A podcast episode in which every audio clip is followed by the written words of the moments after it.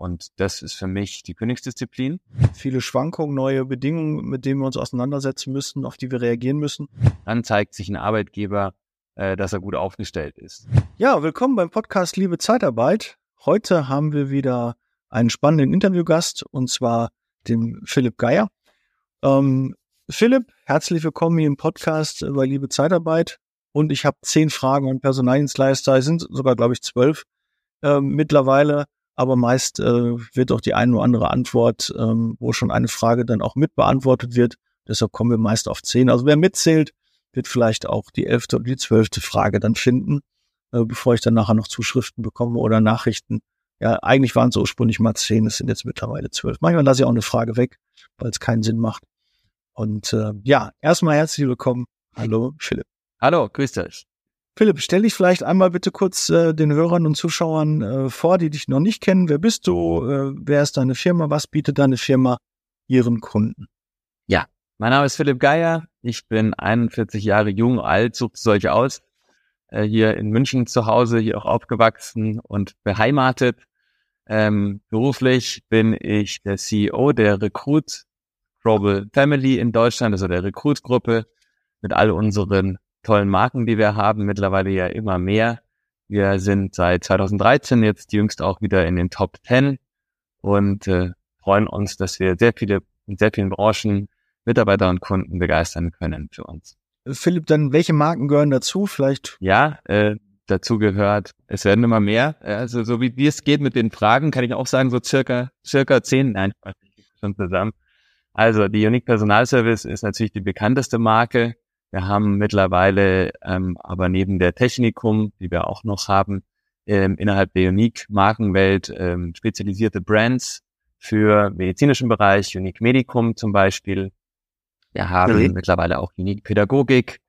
Wir haben Unique Students, Unique Engineering, Unique IT Now. Und so werden diese, diese Marken immer mehr und immer größer, um eine ganz äh, zielgruppengerechte Ansprache eben zu gewährleisten. Sind oft auch ganz dedizierte Büros, in den meisten Fällen sogar, und äh, werden innerhalb dieser, dieser Konzernstruktur als eigenständige Firmen, wie eigenständige Firmen und Marken geführt. Okay, gut. Dann haben wir jetzt ähm, die Hörer und Zuschauer jetzt ein bisschen Bild dazu.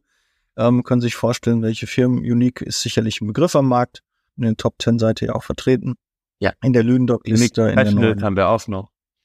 Ja. Genau. Also da ist ja. alles dabei. Sehr schön. Also Spezialisierung macht auf jeden Fall Sinn. Zeigt auch euer Geschäftsmodell. Wie lange ähm, seid ihr schon am Markt in der Zeitarbeit aktiv und wie lange bist du schon, du persönlich jetzt aktiv in der Zeitarbeit? Ja, also die Unique-Gruppe beziehungsweise unsere Firmengruppe hat eine lange Historie schon in Deutschland, die geht schon also 50 Jahre zurück. Wir äh, haben ja früher mal unter USG People auch firmiert äh, mit einer holländischen Mutter, die wurde dann ja in äh, Jap aus Japan übernommen schon vor vielen Jahren.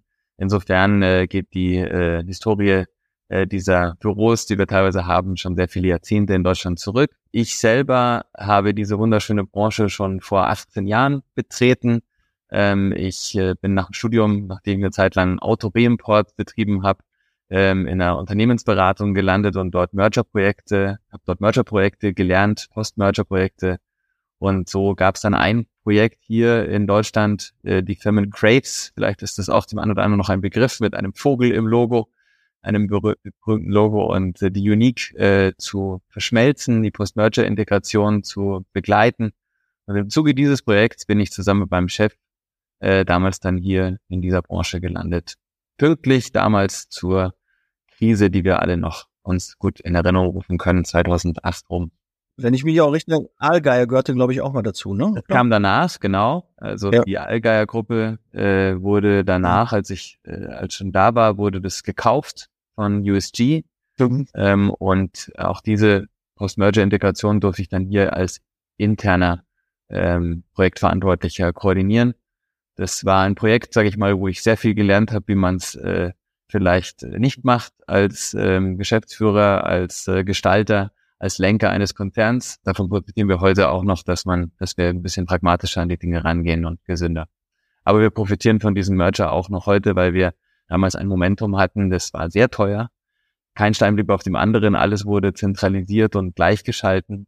Ähm, das war natürlich, hat sehr viel Geschäft gekostet und sehr viel Frustration auch ausgelöst bei vielen Leuten, was, was natürlich ständig ist. Aber es hat natürlich auch einen Moment gegeben für eine Firma in einer, in einer vernünftigen Größenordnung, sich zu konsolidieren und Prozesse und, und Abläufe zu zentralisieren und aufzuräumen. Und davon profitieren wir natürlich heute noch, weil diese Ordnung, die wir da geschaffen haben, die haben wir trotz aller kreativer Ideen und den ganzen Dingen, die wir machen, nie aufgegeben. Jetzt kommen wir auch schon direkt, wir können eine Frage gleich überspringen, ähm, weil welche Geschäftsbereiche, das hast du gerade schon ähm, aufgeführt, das konnte man, also ihr seid eigentlich in allen Geschäftsbereichen, äh, die so gängig sind in der Zeitarbeit. Gastro macht ihr, glaube ich, nicht, ne? oder? Gastro macht ihr auch Gastro. Und Aviation machen wir auch. Ja, habe ich direkt den auch gefunden, ne, den du nicht mal. Zur nächsten Frage, äh, wie viele Standorte, äh, Philipp, habt ihr? Genau, kannst du das so, du kannst ja stimmen. Weiß ich natürlich schon, ja. 125, Tendenz steigend. Ja. Wir haben, als ich das Ruder hier übernommen habe, vor mittlerweile fast vier Jahren, hatte ich, ja, hatten wir um die 60 Standorte und jetzt sind es 125. Wir haben also ganz gut draufgelegt und eröffnet in den, in all den Spezialisierungen, aber auch in unserer Kernmarke Unique Personalservice, also auch im Blue Color Bereich. Ja, Glückwunsch, sehr gut. Ist äh, eine schöne Entwicklung. Ja, dann haben wir auch schon die, wie, wie hat die Firma sich seit der Gründung entwickelt. Ne? Ähm, aber so, jetzt hast du vielleicht schon ein, zwei Sachen angesprochen, aber so ein, zwei Meilensteine waren schon Käufe von, von anderen Zeitarbeitsfirmen, wo man dann Kompetenzen bündelt und so dann auch wirklich das Wachstum hinbekommt. Ähm, oder würdest du sagen, ist organisch wachsen sinnvoller als Zukäufe? Also wenn wir, da müssen wir zwei Dinge unterscheiden, sind zwei Fragen in einer. Also die Historie der Unique Personal Service ist oder der USG in Deutschland und jetzt Rekrutgruppe, ähm, da ist man schon auf diese Flughöhe gekommen, am Ende durch auch einen Zukauf. Eigentlich war man durch den Zukauf sogar so groß, wie wir heute sind und hat danach dann eben durch eine sehr anstrengende Post-Merger-Zusammenlegung äh, auch ein bisschen mal federn gelassen. Was ist meine Perspektive drauf? Grundsätzlich ist es so, dass ein Unternehmen gesund ist, wenn es selbst wachsen kann. Und das ist sicherlich die Königsdisziplin. Deswegen sind wir extrem stolz, dass wir jetzt auch zu den am stärksten wachsenden Unternehmen organisch in unserer Branche gehören und das nicht nur letztes Jahr, sondern auch schon die zwei Jahre davor. Für mich ist das ein Qualitätsmerkmal. Eine Firma, die, die das äh, kann, äh, von selber wachsen, äh, ist offensichtlich gesund. Man braucht dafür natürlich auch noch ein paar Zutaten und ein bisschen Unterstützung der Shareholder. Vor allem ähm, wachsen wir ja jetzt nicht äh, auf Kosten von, von EBITDA oder ähm, kaufen uns das, äh, sondern wir wachsen ja gesund und verdienen dabei auch noch Geld. Und das ist für mich die Königsdisziplin. Aber das kann nicht unbedingt jeder. Die Zutaten sind nicht überall da und deswegen sind Zukäufe natürlich genauso berechtigt. Und äh, äh, ich glaube, die Mischung macht. Äh, wir selbst sind auch immer offen, äh, ob man einen spannenden äh, Partner findet, den man noch in die Gruppe hinzuziehen kann ähm, sind da aktiv, aber ähm, bis jetzt äh, war und wir sind selber am Wachsen. Hm, genau, okay. Was ist so die genaue Firmenphilosophie für euch? Für was steht ihr? Was lehnt ihr eher ab? Und ähm, so ein bisschen, es geht generell so ein bisschen auch um Werte, die ihr verkörpert. Also zunächst mal, wir sind Erfolgspragmatiker. Ja, wir sind äh, relativ locker im Umgang, äh, aber dann konsequent in der Sache. Das ist mal so, wie wir die Dinge angehen. Wir verstehen grundsätzlich äh, Herausforderungen als Chancen, egal ob das die C-Phase war oder andere Herausforderungen, die einem gestellt werden. Ähm, das ist so der Spirit, den wir haben. Wir investieren, wir wagen gerne Dinge und sind äh, dann am Ende damit auch erfolgreich. Selbstverständlich äh, sind wir in dem, was wir tun, korrekt und äh, zuverlässig. Wir sind ein verlässlicher Partner, wir sind ein verbindlicher Partner nach innen und nach außen. Ähm, auf das, was wir sagen, kann man sich verlassen. Handshake Agreement gilt bei uns noch was. Und wir haben mhm. einfach auch Spaß an dem, was wir machen und sind wahnsinnig stolz. Das ist mir auch noch ganz wichtig. Ähm, denn ich denke, in unserer Branche gibt es schon auch ein bisschen ein Thema, dass wir uns zu sehr verstecken dürfen zu Recht unfassbar stolz auf das sein, was wir machen hier alle. In jeder Niederlassung passieren jeden Tag ganz viele tolle Dinge. Und äh, ja, ich vergleiche das gerne manchmal mit anderen Branchen ja, und sage unseren äh, neuen Startern auch immer, wenn ihr in einer Bar steht und erzählt, wo ihr arbeitet, dann kennen wir alle die Begriffe, die einem um die Ohren fliegen und das schmunzelt man gerne mal weg. Aber warum? Ja, erzählt's doch, was ihr macht, äh, sagt, was ihr tut ähm, und ihr seid da zu Recht stolz drauf. Jeden Tag werden Brücken gebaut, jeden Tag wird Menschen geholfen mit etwas sehr Wichtigen. Auch vielen Menschen äh, geholfen, die sonst wenig Support in ihrem Leben erfahren, weder im, im Einsatz, weder bei der Arbeit noch sonst wo. Und da darf man doch bitte stolz drauf sein. Das ist uns auch extrem wichtig, dass wir das tun und auch gerne tun, was wir machen. Ja. Philipp, jetzt hast du gesagt, du bist schon 18 Jahre in der Branche. Was begeistert dich denn an der Branche, dass du auch so lange noch dabei bleibst und bist? Zum einen die Dynamik, äh, dass sich immer wieder neue Herausforderungen stellen. Zum anderen, dass es eine Branche ist, wo es um Menschen geht, äh, wo wir sehr nah am, am Puls der Menschen sind. Auch eine Branche, die ähm, nicht abgehoben ist, sondern in der Realität zu Hause ist. Ich habe das gemerkt, äh, immer wieder, wenn ich auch mit Politikern Diskussionen führe, wie weit manch einer im Elfenbeinturm in Berlin oder sonst wo weg ist von der Lebensrealität. Und ich finde das sehr gesund, dass wir hier am Puls der Gesellschaft arbeiten und unmittelbaren Beitrag leisten zu dem Wichtigsten, was wir jeden Tag tun, weil die meisten Menschen äh, äh, verbringen mehr Zeit in der Arbeit als äh, in der Freizeit. Es gibt einige wenige, denen sei es äh, vergönnt, dass es auch andersrum ist, aber die meisten doch so. Es ist also schon ein Lebensinhalt unserer Wachzeit und direkt an diesem Puls sind wir. Und ähm, ich finde, es äh, wurde in den letzten Jahren noch immer spannender, äh, dass, äh, dass wir hier eine permanente Knappheit auch bekämpfen oder mit einer permanenten Knappheit kämpfen. Die Zeitarbeit habe ich ja auch noch kennengelernt mit den Zyklen, ja, die immer hin und her gehen. Auch interessant. Ähm, aber dieser Dauertrend, den finde ich eigentlich jetzt auch ganz angenehm. Da kann man sich noch besser drauf einstellen. Und der ist ehrlich gesagt für uns ja auch sehr wertvoll. Ich meine, wenn wir uns jetzt mal auch umschauen, ähm, es gibt andere Branchen, da bricht Nachfrage weg und da kannst du machen, was du willst. Ja, da ist dann halt nichts, weil das gerade keinen interessiert wegen Inflation oder sonst was. Und bei uns ist es so, dass die Nachfrage trotz wirtschaftlicher Daten, die vielleicht zurückgehen, immer da ist, weil einfach wir in einem Bereich sind äh, und unser Job ist ja rekrutieren. Ja? Und wenn das, wenn das Firmen gut können, dann haben wir Personal und das ist immer gefragt. Insofern sehr spannend und ich denke, dadurch auch als das letzte äh, auch zukunftsträchtig, extrem zukunftsträchtig. Äh, ja, sehe ich sehe ich ähnlich. Ähm, die die Branche ist sehr sehr herausfordernd. Es gibt äh, viele Schwankungen, neue Bedingungen, mit denen wir uns auseinandersetzen müssen, auf die wir reagieren müssen. Und äh, das macht es auch, finde ich, äh, dann auch wieder interessant, weil keine Woche ist wie die nächste. Und man weiß nie, was einen so erwartet. Und wenn eine Branche es kann, auf ähm, veränderte Rahmenbedingungen zu reagieren, dann ist es die Zeitarbeit. Was macht denn für dich, du hast schon ein paar Dinge genannt, aber einen guten Arbeitgeber aus und gerade auch in der Zeitarbeit einen guten Arbeitgeber aus? Also zunächst mal sollte klar sein, die Erwartungen sollten klar sein aneinander. Was man miteinander erreichen will. Ist ja durchaus berechtigt, äh, dass jeder so andere Vorstellungen hat, was eine Firma macht. Bei uns ist es, wie gesagt, recht einfach. Wir sind Erfolgspragmatiker. Und äh, wenn man sich da einig ist, schon mal, hilft schon mal, ja ähm, und dass ein Arbeitgeber auch das klar kommuniziert. Ein Arbeitgeber sollte verbindlich sein. Das heißt, das, was man zusagt, sollte man auch einhalten. Man sollte ein verlässlicher und berechenbarer Partner sein als Arbeitgeber. Ich denke, man sollte auch ein, ein fairer Arbeitgeber sein, äh, wenn es darum geht, äh, Probleme zu lösen oder auch äh, fair sein, wenn es darum geht, am Erfolg zu beteiligen. Ja, am Ende des Tages sollte ein Arbeitgeber eine Perspektive haben. Ähm, wenn ein Arbeitgeber keinen Plan hat, äh, dann, dann hilft es nichts. Und ein Arbeitgeber sollte eine Perspektive haben, einen Plan, den er verfolgt. Bei uns ist es äh, klar. Wir wachsen organisch, wir investieren, wir wagen. Äh, diesen Plan sollte es geben und der sollte nachverfolgt werden. Damit würde ich sagen, hat man schon ein Paket, das doch gar nicht so schlecht ist. Ja. Kann er jetzt noch ganz viele andere Dinge nennen, aber ich glaube, was man all, bei all den Dingen noch zusammenfassen kann, ist das, äh, wenn irgendwas passiert, was eine Herausforderung ist, was vielleicht nicht toll ist, was das Unternehmen herausfordert. Ich finde, dann zeigt sich ein guter Arbeitgeber. Also wenn die Sonne scheint, dann muss ich sagen, dann kann jeder gescheit daherreden. Aber wenn es mal ein bisschen stürmisch wird und wenn es mal kritisch wird und wenn es Probleme gibt, dann zeigt sich ein Arbeitgeber, äh, dass er gut aufgestellt ist. Wie man ein Problem angeht, wie man darüber kommuniziert, wie man die Menschen mitnimmt, wie man Lösungen schafft und äh, deswegen ist es so, dass mich immer auch ein bisschen freut, wenn es ein bisschen Krise oder Herausforderung gibt, weil dann äh, können wir äh, zeigen, was wir drauf haben. Da gibt es einen äh, berühmten Spruch äh, von einem Rennfahrer, äh, der da leider sein Leben gelassen hat, aber äh, der Ayrton Sender, glaube ich, war es, der mal also wenn äh, wenn die Sonne scheint, kann man irgendwie äh, nicht so viele Autos überholen, aber wenn es regnet, ja, dann kann man viele Autos überholen.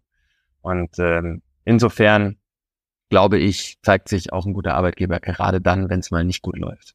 So wie sich jeder ja. Mensch übrigens dann auch zeigt, was er wirklich drauf hat, wenn es mal nicht gut läuft. Ja, ich sage das immer so auf hoher See, ne? so ein Kapitän, äh, der zeichnet sich erst aus, wenn eine stürmische See ist. Und äh, ne? ansonsten kann einer bei ruhiger See schön von A nach B, gar kein Problem. Aber sagen wir mal ein bisschen turbulent. Ähm, jetzt hast du gerade auch schon das Thema Herausforderungen äh, angesprochen. Ähm, welche Herausforderungen gibt es denn derzeit in der Zeitarbeit? Und ähm, dann auch direkt die, die Folgefrage, mit welcher Strategie geht ihr davor, um diese Herausforderungen ähm, zu lösen? Naja gut, also äh, ist ja fast schon langweilig. Die erste Herausforderung, die kennen wir alle. Ja, ähm, es ist dann doch immer Bewerberknappheit, aber ich denke, die Herausforderung ist hier nicht so einfach mit der Bewerberknappheit. Man darf das Thema nicht auf die Bewerberknappheit reduzieren, denn ähm, es ist auch ähm, eine Herausforderung, die richtigen Einsätze zu finden, ähm, die richtigen Kunden und Partner zu finden, die eine Bereitschaft mitbringen, auch Bedingungen zu schaffen im Lohn, äh, damit wir auch rekrutieren können. Deswegen ist das Thema der Bewerberknappheit auch ein Thema, das wir natürlich übersetzen müssen in unsere Vertriebsarbeit und Kunden finden und überzeugen müssen, dass gewisse Bedingungen notwendig sind. Ähm, das ist sicherlich äh, immer noch die größte Herausforderung, aber keine Sonderherausforderung, sondern es ist unser Geschäft. also das ist äh, das ist unser Job äh, und äh, das ist für mich deswegen kein Problem, sondern weil es diese Herausforderung gibt, haben wir zu tun. Ja, so müssen wir das sehen. Insofern ist das also Teil unseres Geschäftes. Darüber hinaus gibt es, äh, sage ich mal, Herausforderungen, die sich in den Rahmenbedingungen stellen. Ich denke, es ist grundsätzlich eine Herausforderung der Branche, dass wir relativ wenig äh, Support äh, äh, haben in politischen Parteien äh, und unser Image immer noch ein Thema ist. Das würde ich wirklich als eine Herausforderung sehen. Und da freut es mich sehr, dass äh, wir jetzt mit dem neuen Verband ähm, da auch nochmal eine neue Ära einleiten können und werden, ähm, weil es ist für eine Branche nicht gut, äh, wenn es kaum Parteien gibt, die hinter einem stehen. Und ähm, das, dass das natürlich nicht berechtigt ist, ist klar, aber wir müssen daran arbeiten, Bedingungen zu schaffen, dass wir mehr äh, Freunde haben. Wir tun extrem viel Gutes. Wir haben eine ganz wichtige Rolle. Das wissen auch alle. Aber irgendwie so öffentlich sich zu uns bekennen, das, das Zeit ist noch ein bisschen sehr viel Zurückhaltung da. Und das ist eine Herausforderung, an der müssen wir wirklich dringend arbeiten. Da müssen wir auch was dafür tun.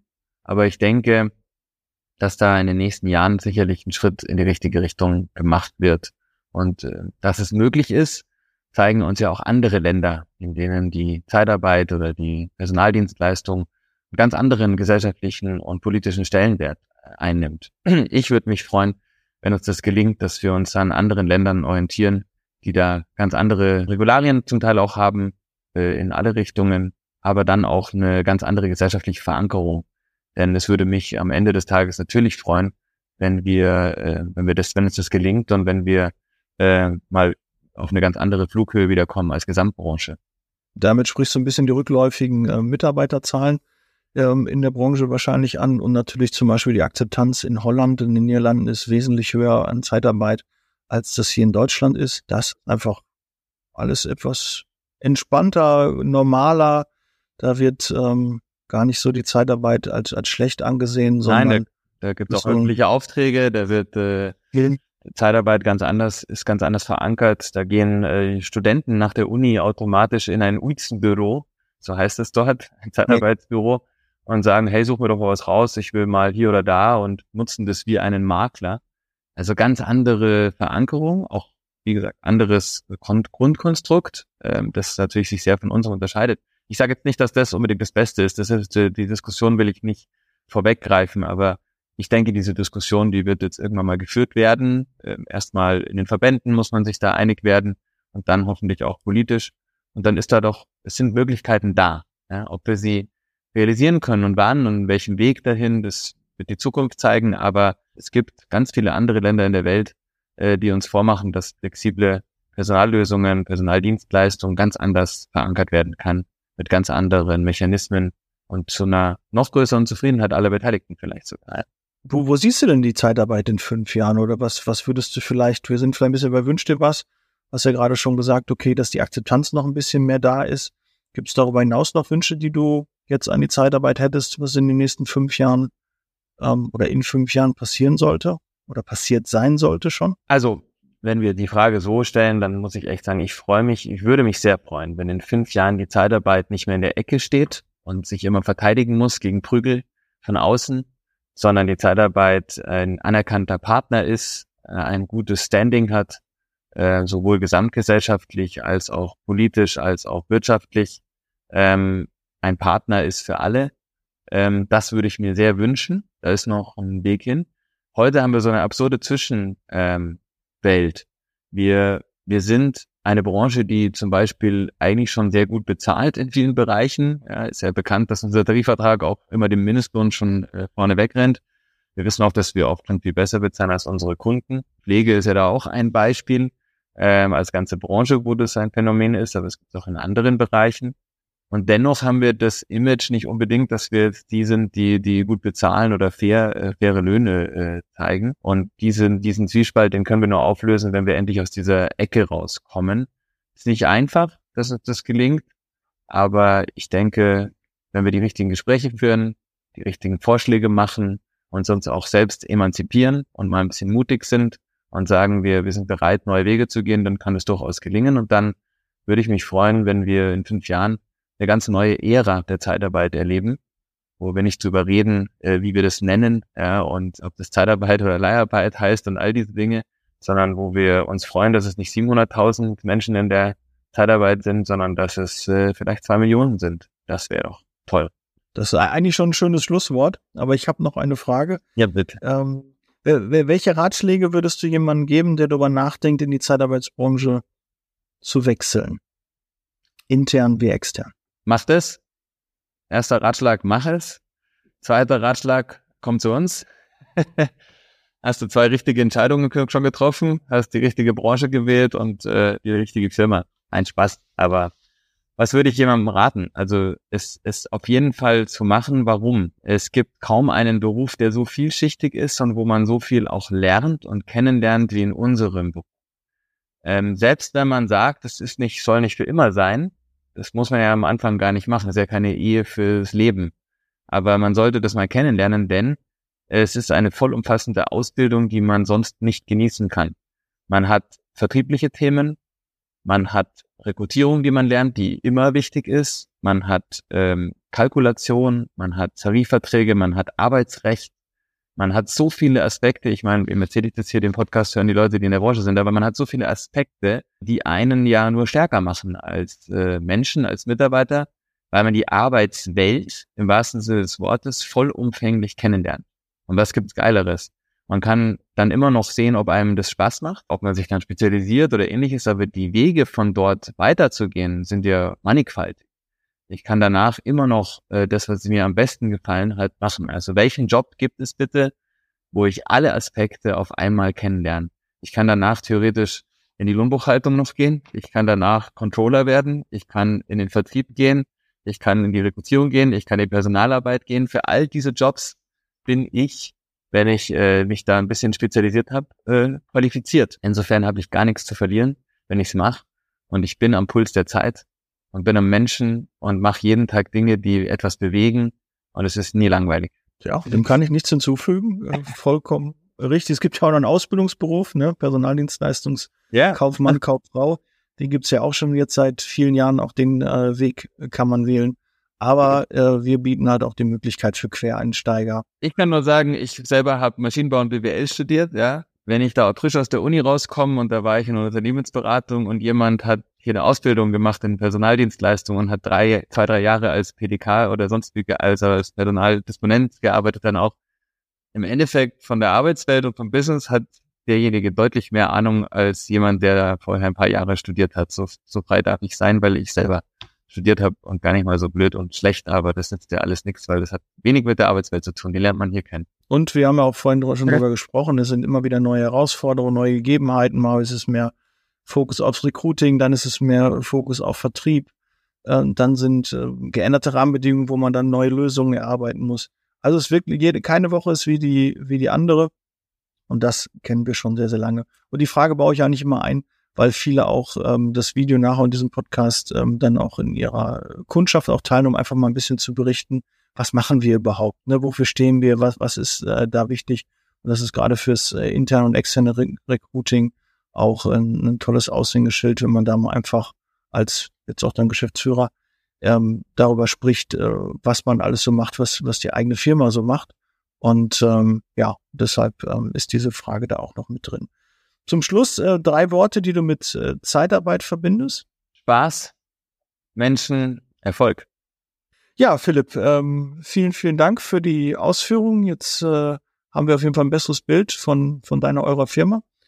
Ähm, wie kann man dich erreichen, wenn man Interesse hat, interner Mitarbeiter bei euch zu werden, wenn man mit euch zusammenarbeiten möchte? Vielleicht hat der eine oder andere auch äh, Interesse, sein Unternehmen zu veräußern. Du hast ja vorhin schon gesagt, dass ja. er weiterhin wächst. Auch da gibt es natürlich Also mich findet man, mich findet man natürlich auf LinkedIn. Äh, da kann man mich anschreiben, auf Xing kann man mich überall anschreiben. Äh, man kann sich auch sogar an unsere Haupt-E-Mail-Adressen wenden und sagen, da ist was für den Philipp Geyer, es kommt auch bei mir an. Also es führen alle Wege zu mir, wenn man will, findet man mich, erreicht mich. Das gilt eben auch für mein Management Board, für den Michael Örichs, für den Stefan Sauerhuber, für alle hier im Haus.